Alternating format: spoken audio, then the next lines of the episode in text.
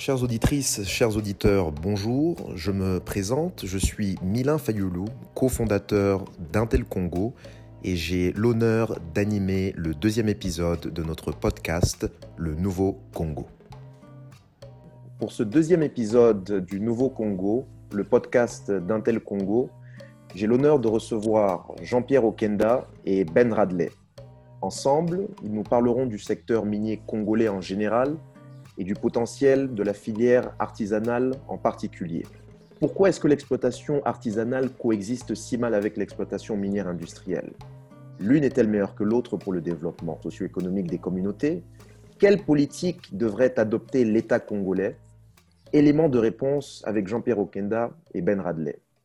Jean-Pierre Okenda, vous êtes activiste congolais des droits de l'homme et chercheur spécialisé dans l'industrie extractive. Vous avez une longue expérience dans le domaine notamment dans l'application du EITI, Extractive Industries Transparency Initiative, le standard global pour la bonne gouvernance des ressources extractives.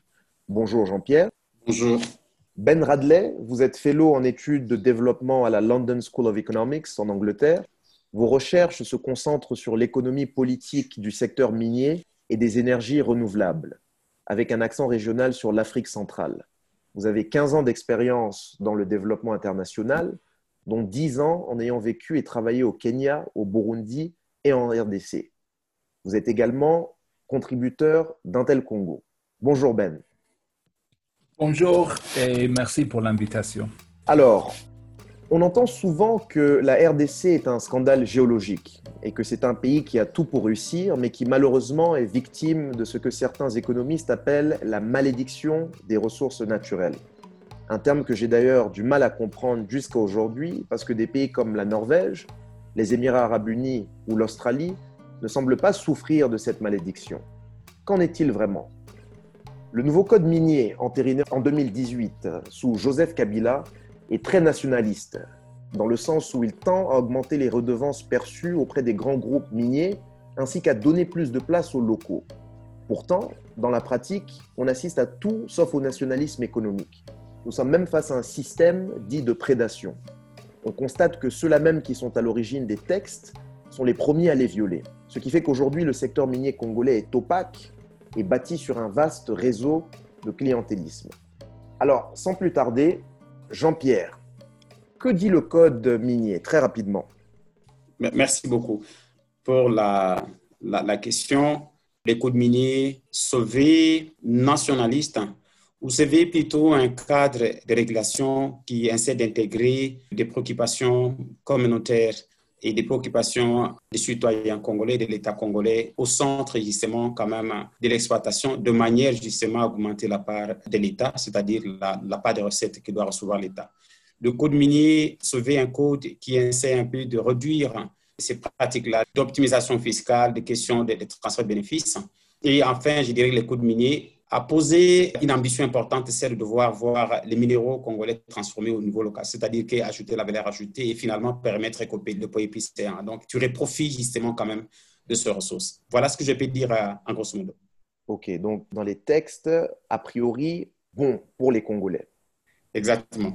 Alors, Ben, dans, dans la pratique, comment s'organise l'exploitation minière en RDC et quelle est la politique gouvernementale à son égard? Oui, euh, parce qu'il faut dire, je crois que ces deux choses ne sont pas nécessairement pareilles. Comme vous l'avez dit, le code minier de 2018 est plus nationaliste, il donne plus de, plus de place aux locaux. Donc d'abord, il faut souligner cela pour dire que ça permet la formalisation du secteur artisanal à travers, par exemple, les zones d'exploitation artisanale, ça permet des creuseurs de se former en coopératif, qui est très important considérant que dans la pratique, on estime qu'il y a plus de 1 million de creuseurs en RDC. Mais dans la pratique, je crois qu'il faut dire que c'est les multinationales qui dominent toujours, même après le nouveau code de 2018. Prenons la province de Sud-Kivu que je connais le mieux. Les zones d'exploitation d'artisanal ne sont pas nombreuses. Ils couvrent une superficie de à peu près 250 km Et le processus de se former en coopératif reste très coûteux et bureaucratique, difficile pour beaucoup de créateurs de, de, réaliser. Contrairement à cela, les sociétés industrielles ce qui veut contrôlent à peu près 16 000 km et en RDC, par exemple, plus de 80% des gisements orifères appartiennent à ces entreprises mhm. étrangères. Dans la pratique, alors, comment peut le secteur artisanal respirer et se faire avancer dans, une dans un tel contexte?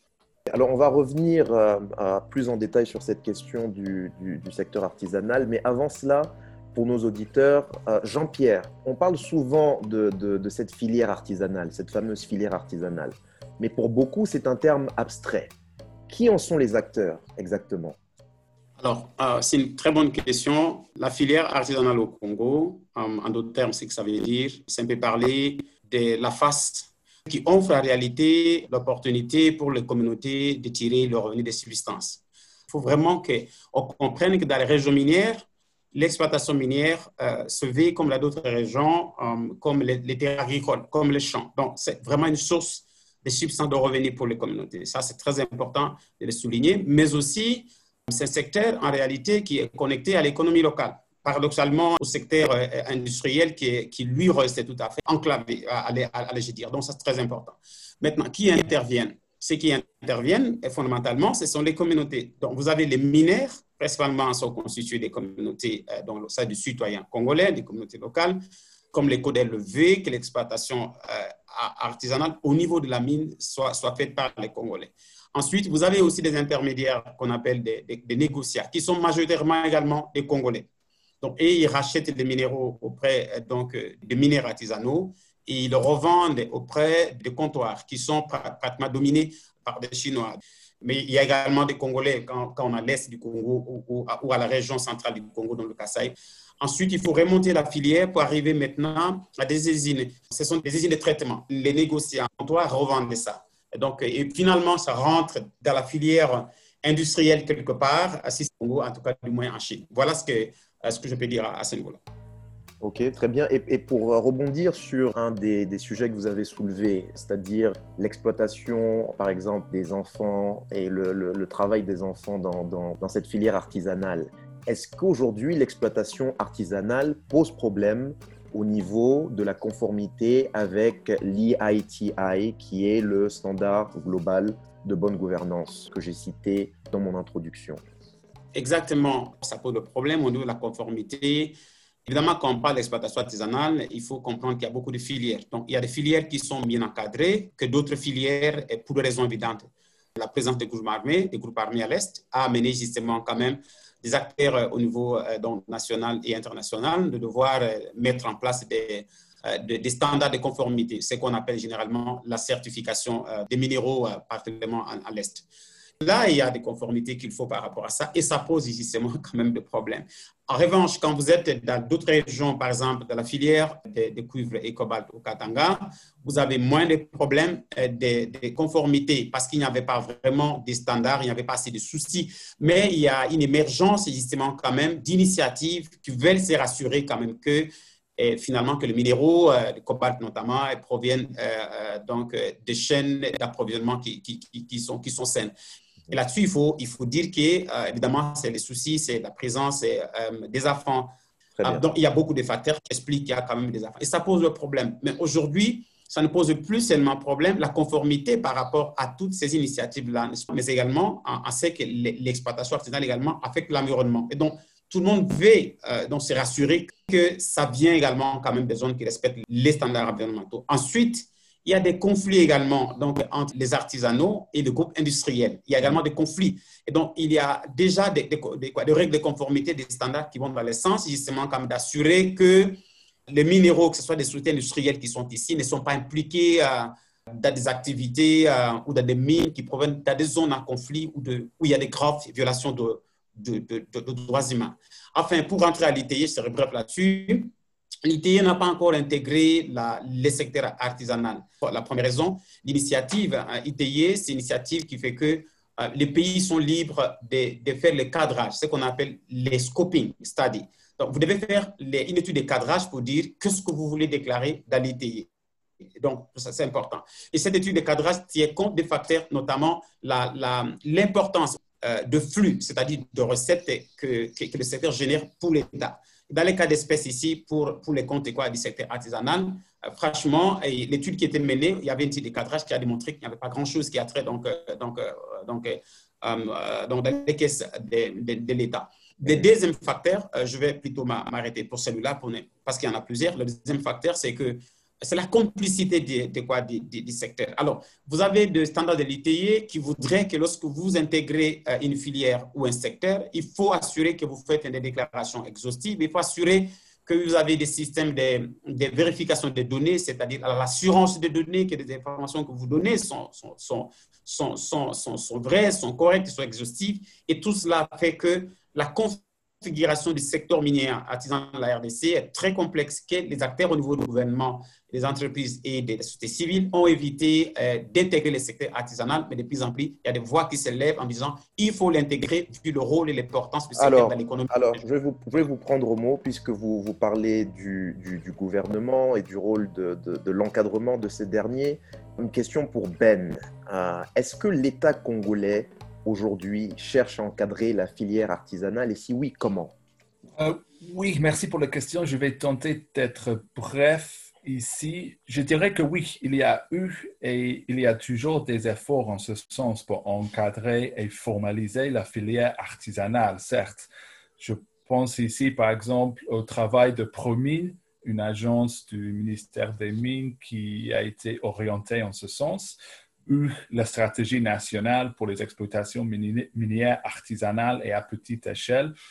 Donc, oui, euh, aussi au niveau du ministère des Mines. Donc, oui, il y a des efforts en ce sens, mais je dirais que des efforts et du vrai progrès, certes, et il faut aussi mentionner le travail au niveau international que Jean-Pierre a mentionné par rapport aux questions de conflict-free minerals, mines propres, euh, minerais propres.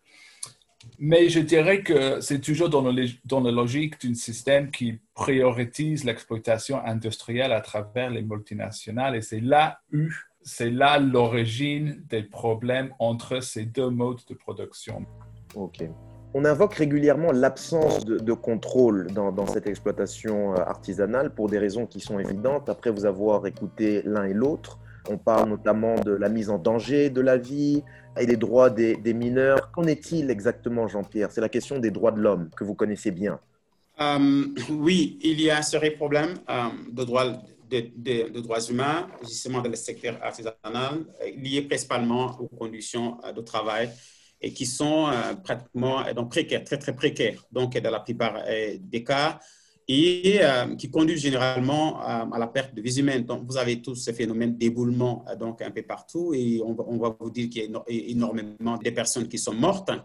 Ensuite, vous avez un autre phénomène peut-être qui n'est qui pas aussi moindre, euh, mais qui conduit à des graves violations de droits humains, c'est les conflits entre les artisanaux et les, les, les, les, groupes industriels. Et alors, comme Ben l'a dit, cela est lié à la, à la configuration géologique de la RDC, je dirais même historique parce que, en fait, toutes les concessions minières du Congo euh, qui étaient connues, je parle des jugements connus, sont la propriété des entreprises d'État. Quand je dis cela, ce n'est pas au sens juridique que je dis propriété, mais plutôt au sens que ces concessions sont couvertes par des licences euh, cédées aux entreprises d'État, aux entreprises d'État.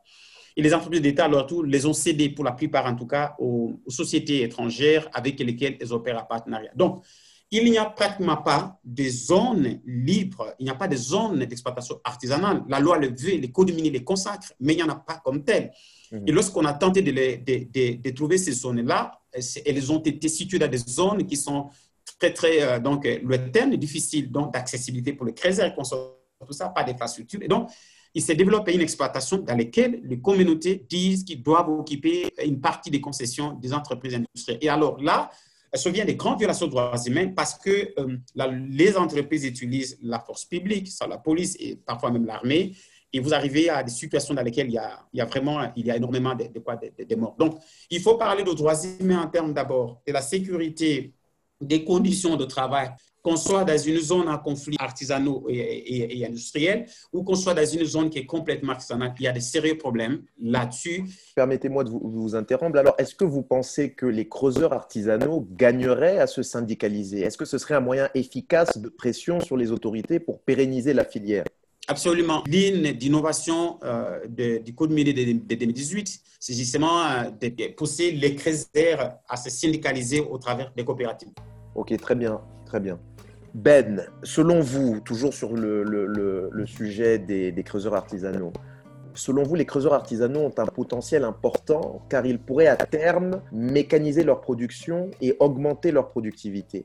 Comment êtes-vous arrivé à cette conclusion? C'était à travers une longue recherche du terrain menée au Sud Kivu depuis à peu près 2013. Cette recherche a démontré que des réinvestissements productif stimuler l'augmentation précisément de la productivité du secteur grâce à un processus de mécanisation mené localement à Kamituga, une grande ville, une cité minière de la province. Donc en novembre 2011, il y avait un entrepreneur congolais qui a mené trois concasseurs à Kamituga depuis Mississi, qui est un grand site orifère artisanal de la province situé plus au sud de Kamituga les concasseurs étaient utilisés depuis environ 2009. Peu de temps après, les concasseurs ont commencé à être fabriqués directement sur place. De la taille d'une bétonnière, les concasseurs sont alimentés par des générateurs et broient des grosses roches en poudre fin à un rythme plus rapide qu'à la main. Et c'était grâce à l'utilisation de ces machines, des sites auparavant épuisés pour euh, des artisanaux, par des techniques artisanales sont redevenus productifs. À la fin de 2013, il y avait environ 70 concasseurs à Kamituga et plus ou moins au moment où les concasseurs étaient introduits à Kamituga, il y avait aussi des creuseurs, des mineurs euh, artisanaux qui ont tenté également de connecter les sites au réseau électrique local afin de faciliter l'utilisation des pompes à eau et pompes à air. Et dans de nombreux cas, des explosifs ont été utilisés à côté de ces machines pour faire exploser la roche dure qu'on rencontre au niveau plus profond dans les puits. Donc, grâce à l'utilisation accrue des machines, d'explosifs et de concasseurs, une forme de production semi-mécanisée commençait à émerger dans la région selon des techniques d'extraction précédemment adoptées dans d'autres sites qui veut. Et donc les conclusions de, cette recherche, qui est donc euh, votre thèse de doctorat, à travers l'analyse de l'impact de Banro au Sud Kivu, vous les avez récemment partagées dans un format plus court sur euh, notre site intelcongo.com. Donc si vous deviez faire une conclusion finalement, est-ce que vous pourrez vous dire sans embâge qu'il faudrait que l'État congolais laisse les artisanaux se développer au détriment des industriels. Faudrait-il qu'on pousse les, les, industriels à rester en dehors du Congo pour protéger euh, l'industrie locale? Qu'en est-il? Je dirais que oui, parce que pourquoi, selon l'étude que j'ai menée euh, au Sud Kivu avec Banro, comme vous le dites, c'est important de noter que ce processus de mécanisation dont je parlais avant, au début de 2013, Banro, qui était une société canadienne à l'époque, a ouvert une procédure judiciaire contre les propriétaires congolais des concasseurs. Et en septembre de la même année, une trentaine de concasseurs ont été réquisitionnés par des agents de l'État, effectivement, avec le soutien de l'armée et de la police locale. Et donc aujourd'hui, cette procédure reste toujours ouverte avec l'objectif, selon une lettre du procureur général de Bukavu, de procéder à la suspension de toutes les activités de concasseurs. De plus, pour permettre la construction d'une mine de Banro de Twangiza à Luwinja, une localité de Sud Kivu, le secteur minier artisanal a été poussé vers des espaces plus marginaux et moins productifs de l'économie orifère locale, entraînant la perte de approximativement 4000 emplois dans un contexte où des gens cherchent du travail. Et donc, qu'est-ce que Banro a amené en retour? Je dirais pas grand-chose. La plupart des travailleurs de Banro gagnaient un salaire largement comparable au salaire des creuseurs. Les contrats de sous-traitance étaient dominés par des filiales des sociétés étrangères et les contributions aux revenus de l'État congolais étaient minimes. Donc oui, il faut se poser la question, qu'est-ce qu'une politique qui priorise cette industrialisation à travers les multinationales amène au pays concrètement? Et je pense que oui, il y a une justification de repenser la, politique minière euh, d'un sens radical. C'est pas pour dire exclure complètement à 100% la présence des multinationales. Je crois qu'il y a aussi des bénéfices qu'ils amènent, par exemple, avec euh, certaines expertises, savoir-faire, connaissances au niveau technique qu'on peut en profiter, en tirer, mais certainement de repenser la hiérarchie entre ces deux formes de production et lesquelles on, donne la priorité. Alors, Jean-Pierre, Ben vient de, nous parler de l'exemple de, Banro, donc le secteur de l'or au sud Kivu. Y a-t-il? Des similitudes avec euh, ce qu'on observe au Katanga pour ce qui est du cobalt, du cuivre et des minerais qu'on retrouve dans, cette partie-là du pays? Oui, exactement. Je pense qu'il y a des, similitudes entre les deux. Ce qu'il faut dire aussi, hein, pour contextualiser tout cela, il faut aussi se situer dans le contexte où les industriels hein, n'ont vraiment pas, n'offrent pas des possibilités d'emploi, même, même quand il faut les comparer. Donc, je suis mm. d'accord avec Ben, c'est très intéressant d'avoir cette expérience-là. Mais il faut le dire que d'abord, au niveau du standing, ce qu'il faut dire, euh, c'est que euh, l'industriel offre un peu des conditions, je dirais, un peu socialement sécurisées, euh, physiquement. Ça dépend des industriels, mais si nous parlons vraiment des grands groupes industriels, c'est plus sécurisé. Et, et, on parle des Chinois, c'est même discutable parce que le nombre d'accidents, c'est très, très important également. Et, et donc, il y a cela qui fait que les artisanaux n'ont peut-être pas cette sécurité. Mais quand on parle de revenus, et de revenir, en, réalité, si on comparer de, de, revenir, on va trouver que les artisanaux gagnent plus leur vie que des, employés qui sont dans les sociétés. Mais moi, je ne voudrais pas aborder cet angle-là de, comparaison. Je vais plutôt parler d'une question de revenus de subsistance. Donc, combien d'emplois le secteur minier industriel a créé dans les grands Katanga, par exemple? Lorsque vous prenez les chiffres, vous prenez les, les emplois directs et indirects, on ne dépasse pas 40 000. Si vous voulez mettre les dépendants, des familles de dépendants, on prend la moyenne de l'UNICEF, ici, moyenne qui date, je crois, de 3 ans. Vous allez voir que euh, de 6, euh, personnes par famille au Congo, vous allez vous réaliser que dans les grands Katanga, en fait, il y a au moins 240 000 personnes qui vivent, qui dépendent de, quoi, de ça directement. Mais quand vous faites l'inverse, la comparaison avec l'artisanal, là, c'est très important. Parce que vous arrivez à des proportions, à des estimations qui sont faites par le gouvernement congolais et même, et même la Banque mondiale, vous pouvez facilement trouver plus de 2, millions de personnes qui sont en train de, quoi, qui vivent justement de là. Donc, ça il n'y a pas match pour parler de ça. Il n'y a pas vraiment match. Donc, il faut la question ne pas être qui doit aller plutôt que l'autre. Non, il faut plutôt maintenant se mettre à l'approche de concilier, de trouver la possibilité de donner des espaces sécurisés. Et l'État doit aider les artisanaux à avoir des zones, par exemple, faire la découverture et vraiment les équiper de manière qui développe pas uniquement une économie de subsistance, de on a un peu d'argent aujourd'hui et tout ça, mais développer une économie euh, donc durable et avec des conditions sociales et donc durables. C'est ça qu'il faut aller voilà. Et je, je, vais dire en, me limitant en disant que j'ai participé l'année passée à une conférence organisée par la, BAD qui, de plus en plus, on comprend que l'automatisation va, va, devoir, donc, va, va, beaucoup avancer. Et donc, il y, a, il y, a, des mines au Congo également qui vont essayer de faire ça.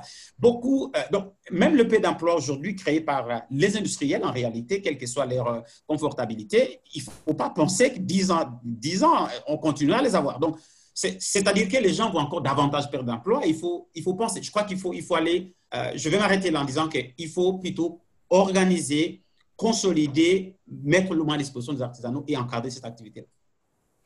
Très bien, très bien. Mais alors, pour le mot de la fin, euh, je vais commencer par euh, vous, Ben. Que représente pour vous la filière artisanale dans l'avenir de l'industrie minière congolaise? Pour moi, le secteur, la filière artisanale offre au Congo la possibilité d'un processus d'industrialisation minière moins enclavé et plus inclusif que le modèle actuellement dominant dirigé par les multinationales. Mais je voulais aussi ajouter ici que je pense qu'il faut, au niveau de la politique congolaise, aussi réfléchir au-delà du secteur minier, c'est-à-dire que que ce soit mené par des Congolais, des étrangers, un certain niveau, le secteur minier reste limité du sens que comme Jean-Pierre a déjà dit aussi, c'est un secteur très enclavé au niveau industriel. Et donc, je crois qu'il y a aussi besoin d'une intervention au niveau de la politique industrielle du pays pour faire avancer des autres secteurs et pas juste dépendre du secteur minier pour tout faire. Parce que, comme Jean-Pierre a aussi euh, mentionné, au niveau de l'emploi, quand on industrialise, si on mécanise le secteur artisanal, il y aura de moins en moins de personnes qui sont incluses, qui sont inclus dans, dans ce secteur. Et donc, je crois que aussi, il faut réfléchir sur comment soutenir l'économie congolaise en totalité et pas juste euh, dépendre sur le secteur minier pour tout faire. Très bien, très bien. Jean-Pierre, très rapidement, en, moins d'une minute, le, mot de la fin. Oui, euh, merci beaucoup. Euh, les mots, en fait, ce que j'allais dire, c'est qu'aujourd'hui, la question va être posée en termes est-ce qu'il faut l'exploitation Non, c'est la mauvaise question. C'est une mauvaise question. Aujourd'hui, il faut voir, c'est comment, qu'est-ce qu'on doit faire ensemble et qu'est-ce que l'État doit faire Qu'est-ce que les entreprises industrielles aussi doivent faire Et qu'est-ce que la société civile doit faire pour justement quand même encadrer euh, l'exploitation artisanale, pour mécaniser euh, ou semi-mécaniser cette exploitation, pour formaliser cette économie en réalité et euh, la rendre bénéfique de manière sécurisée et de manière durable, aussi bien donc, aux dépendants, c'est-à-dire aux mineurs et leurs familles, qu'au gouvernement. Et quand je dis gouvernement, il faut prendre le gouvernement central en termes de trésor public, mais aussi aux, régions, aux gouvernements provinciaux qui sont très dépendants aussi de cet artisanat. Il, il, faut, il, faut, il faut les dire. Donc, c'est cela la question. Et je pense que c'est ça la, la, la direction qu'on doit regarder. Voilà. Très bien. Bah, écoutez, c'était une conversation très enrichissante. On retiendra que si en aval de la chaîne, certains acteurs se frottent les mains, en amont, en RDC, la réalité est tout autre. L'exploitation locale est conflictuelle et précaire surtout pour les communautés qui extraient le minerai artisanalement, à la main ou à la pelle. Elles coexistent difficilement avec les compagnies minières étrangères et peinent à tirer le juste profit de leur dur labeur. S'ajoutent à cela des tensions intercommunautaires entre autochtones et migrants. Et la vraie question, c'est la faiblesse de la gouvernance étatique et la corruption. Les pistes et les solutions sont là. Apparemment, c'est une question euh, de volonté. Euh, ben, Jean-Pierre, merci beaucoup d'avoir participé à ce deuxième épisode du Nouveau Congo. C'est un plaisir. Je vous remercie. Merci. Merci.